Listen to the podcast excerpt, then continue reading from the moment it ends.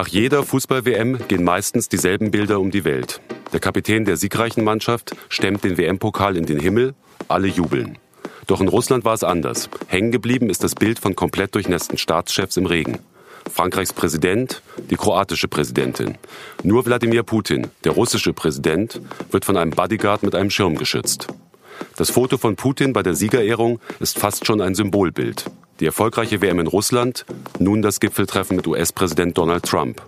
Der russische Präsident kann seine Erfolge genießen, während die anderen im Regen stehen.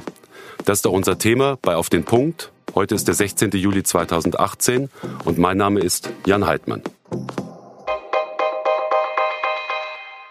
Mehr als 18 Jahre regiert Wladimir Putin Russland.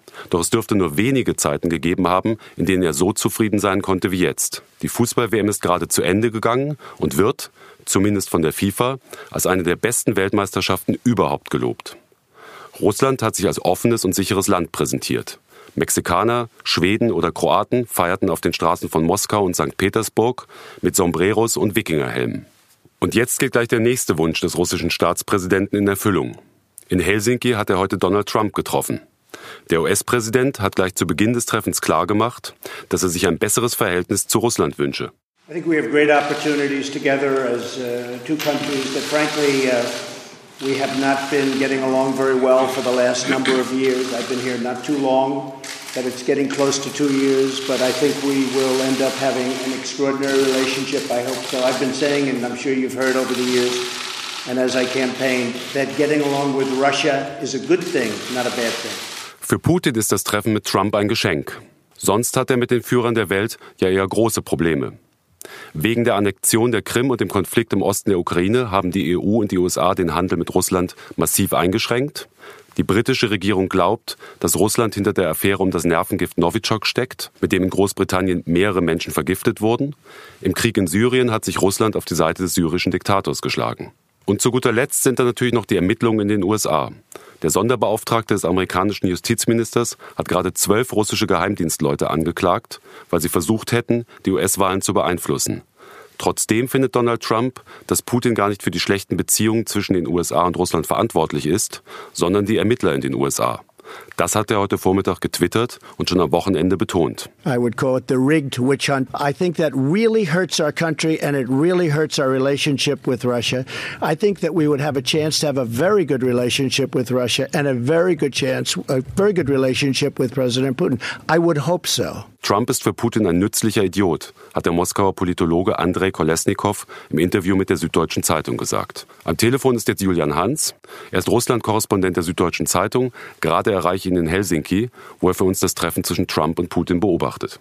Trump als nützlicher Idiot von Putin, ist an dem Zitat etwas dran? Was meinst du? Also ein nützlicher, ein nützlicher Idiot, das Zitat wird ja eigentlich Lenin zugeschrieben, der damit ähm, Leute bezeichnet hat, die aus ideologischen Gründen ähm, zwar nicht in der Sowjetunion lebten, aber sozusagen aus der Ferne äh, das Regime unterstützten und dadurch denen ganz dienlich waren, ähm, obwohl sie nicht richtig wussten, was los ist im Land. Man kann, glaube ich, von äh, Trump ähm, über Trump vieles sagen, aber dass er aus ideologischen Gründen hinter ähm, äh, der Moskauer Führung stehen würde, das wäre, glaube ich, zu viel ähm, zu, äh, ja, zu viel des Guten. Dann sagen wir es vielleicht mal andersrum. Es gibt ja viele Zitate von Donald Trump, in denen er seine Bewunderung ähm, für Putin, also in, in, der er seine Bewunderung für Putin äußert.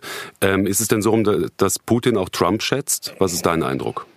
Es ist schwierig zu sagen, was bedeutet schätzen. Ähm, auch die ähm, Menschen im Kreml haben ähm, Schwierigkeiten mit der Unberechenbarkeit von Trump. Trump macht in vielem Dinge, die ähm, Putin in die Hände spielen. Seine ähm, praktisch Zersetzungsarbeit, die er bei der NATO leistet, seine Zersetzungsarbeit, die er äh, in der Europäischen Union leitet, äh, leistet oder überhaupt in der westlichen Wertegemeinschaft, wenn wir das mal so nennen, ähm, das äh, spielt sehr dem Kreml in die Hände. Deswegen zu sagen, dass er ihn schätzt, das würde ja bedeuten, dass er ihn tatsächlich als Person achtet. Ähm, das wäre, glaube ich, zu viel gesagt, denn Ähm, Putin hat ja ein sehr feines Gespür für menschliche Schwächen, bei denen er dann auch seinen Gegner packen kann.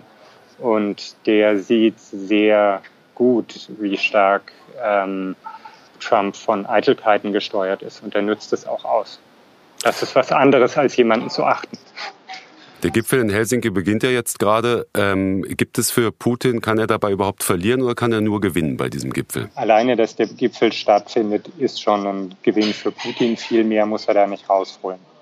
Er weiß auch, dass er da nicht viel mehr rausholen kann.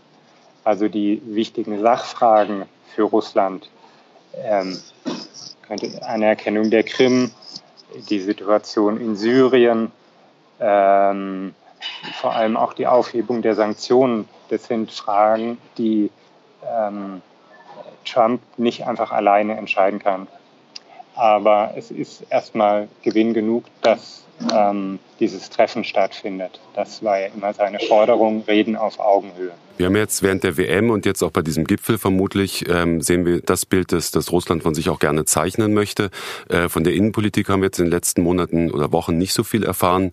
Wie ist denn da die Situation für Putin? Steht die Bevölkerung noch hinter ihrem Präsidenten, auch trotz der Isolation? Also die Bevölkerung hat auf jeden Fall jetzt gerade mal vier Wochen ähm, frischen Wind und ein, ähm, ein großes Fest gefeiert, das also alle durch durch alle politischen Lager, wenn man das überhaupt so nennen mag in Russland, also sowohl Kreml-Unterstützer als auch Opposition, ähm, wirklich gefeiert haben.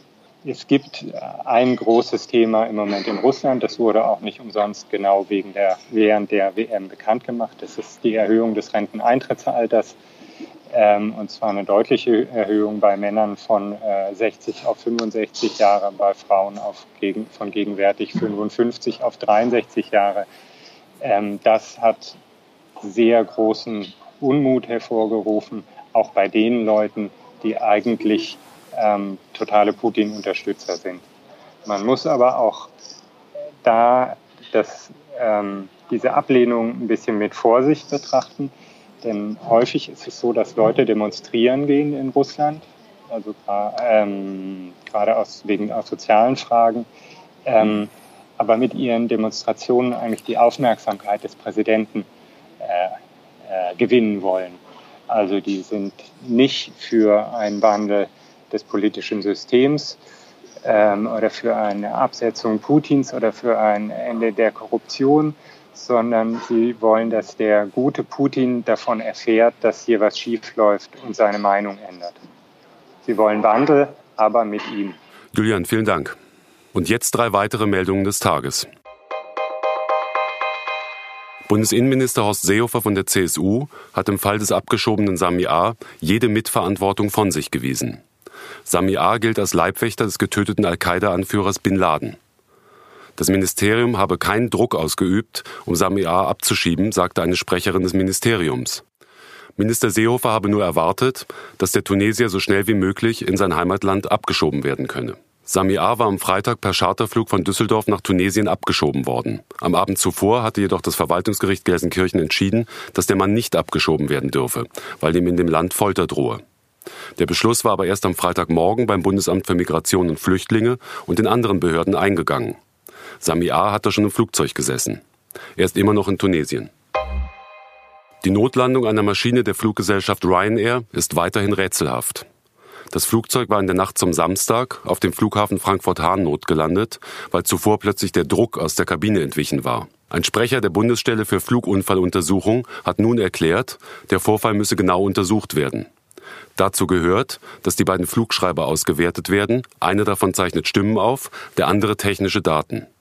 Die Untersuchung könne nach Angaben des Sprechers mehrere Monate dauern. Einen ersten Zwischenbericht soll es in sechs bis acht Wochen geben.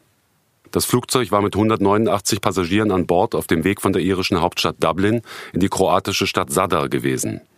Wegen des Druckabfalls in der Kabine waren nach der Notlandung mehr als 30 Passagiere mit Kopfschmerzen und Übelkeit ins Krankenhaus gebracht worden, das sie inzwischen aber alle wieder verlassen haben. Der verurteilte Neonazi Ralf Wohleben kommt vermutlich schon im August frei. Seine Verteidiger hatten die Freilassung beantragt, weil Wohleben bereits zwei Drittel seiner Gefängnisstrafe von zehn Jahren abgesessen habe. Es bestehe keine Fluchtgefahr mehr. Wohleben gilt als Helfer des NSU, des nationalsozialistischen Untergrunds. Im Prozess gegen den NSU waren in der vergangenen Woche die Urteile gesprochen worden. Beobachter gehen davon aus, dass das Gericht dem Antrag der Verteidiger von Wohleben folgen werde. Das war auf den Punkt, der Nachrichtenpodcast der Süddeutschen Zeitung vom 16. Juli 2018. Redaktionsschluss für diese Sendung war 16 Uhr.